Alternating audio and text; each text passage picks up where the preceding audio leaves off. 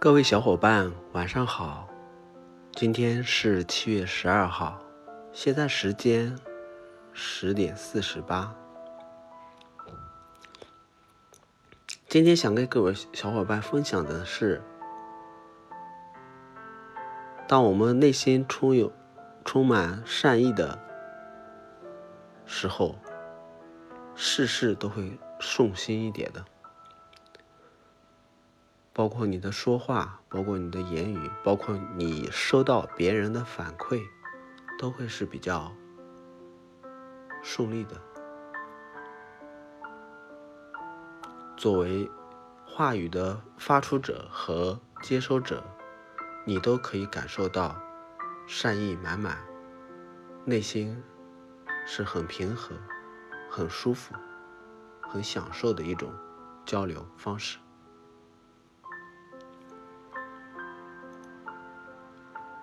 最近呢，在听早上上班路上和下午回来的路上呢，我在听《资治通鉴》。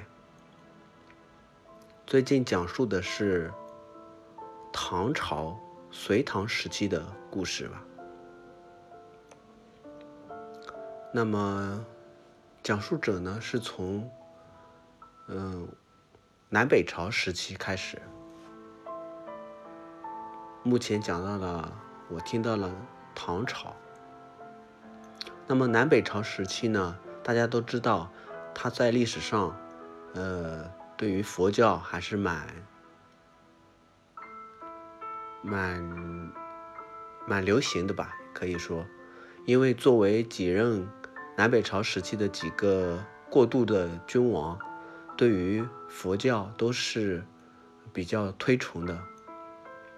尤其有几位，嗯，比较比较厉害的人物，嗯，我们所知道的河南洛阳有位有个叫白马寺的，他就是在南北朝时期发发源出来的。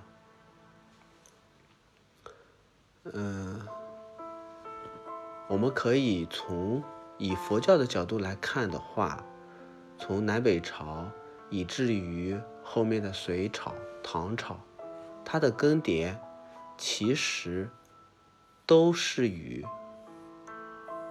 善念作为一个基础的。南北朝时期，君王能否以善以善的思想去跟老百姓？共同生活吧，这决定了他的国力，他的他所统治的这个区域能否老百姓安居安居乐乐乐业，能否有好的收成，这些都是可以增长到他的军事实力，呃和百姓的人口实实力。我们都知道，在南北朝时期，战争比较频繁，老百姓已经忍受，已经很难忍受那种经常有战争纷争的时候，都想有有一个安逸、太平的生活。那么，这种善的思想、善的意意味，它就是能给一种。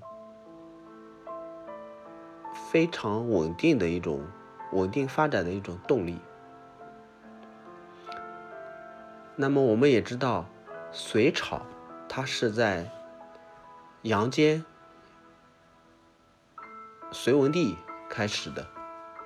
那么隋文帝其实也是信佛教的，而且我们从历史上来看的话，隋文帝他从出生到他接手。开创隋朝，他的行迹都是比较顺利的。当然，他会，他也会有一些不平，嗯，不是很顺利的一些事情吧。但总归下来，隋文帝的一生还是比较顺利的。正因为跟他，呃，信佛教也是有关系的。那么再说，再说唐朝的开始，李约呢？唐朝，唐唐朝的第一位皇帝李约呢，他其实也是信佛教的，而且在某些时候，他我们分析历史上的他与别人的一些对话的时候，他并不是跟其他的一些。一些秦王或者说反叛者一样的态度，比如说当时瓦岗寨的李密，他的他就是比较，嗯，有那个人心吧，但是他的作为以及他的一些行为习惯，挫挫伤了瓦岗寨英雄的，《隋唐演义》里面有好多瓦岗寨的英雄，挫挫伤了那些英雄们的效忠心吧。所以，不管是在乱世还是在顺世，都是需要大家以善的角度去出发，去与人交流。这样不仅仅是尊重别人，更重要的是在尊重自己。因为你赠人玫瑰的时候，确实手会留余香的。好，最后跟大家分享的是一个我昨天晚上睡觉前，嗯，查询过的一个内容。嗯，之前呢，对于经呀之类的这些，我也不是特别感兴趣。嗯，虽然说也会去读一点，但是有一个话语非常的让我感触很深的。嗯，就最简单的佛教中有一个阿弥陀佛，或者说是南无阿弥陀，嗯，南无观世音菩萨，这种简单的佛佛语，都可以对给我们内心带来很喜悦的那种感觉。那么我就去思考这个问题，为什么呢？那么我想我找到了它其中的缘由。是因为我们的内心是渴望与善的东西去连接的。当我们内心，当我们嘴上去读读出来“南无阿弥陀佛”或者“南无观世音菩萨”的菩萨的时候呢，我们的内心是会跟一种善佛教善的一种东西去做连接。当然呢，你的这种连接时间越长，你内心的那种喜悦感。喜乐感会越多，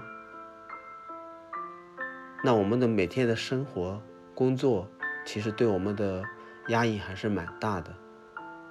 我们经常会感觉到有压力，但是我们从来没有想过说，为什么我们工作的时候不能是与经常与那个善的那一块东西去连接呢？那有可能是你的工作会让你。那种连接的是一种，你能感受到是一种痛苦，这也可能是你的缘由之一吧。好的，嗯，最后做一个总结，就是，嗯，希望大家各位小伙伴们都能从善的角度去出发，因为这样子的话，你会收到很好的反，嗯，回馈，不管是从。从当下还是往后，你都会收到很好的反馈。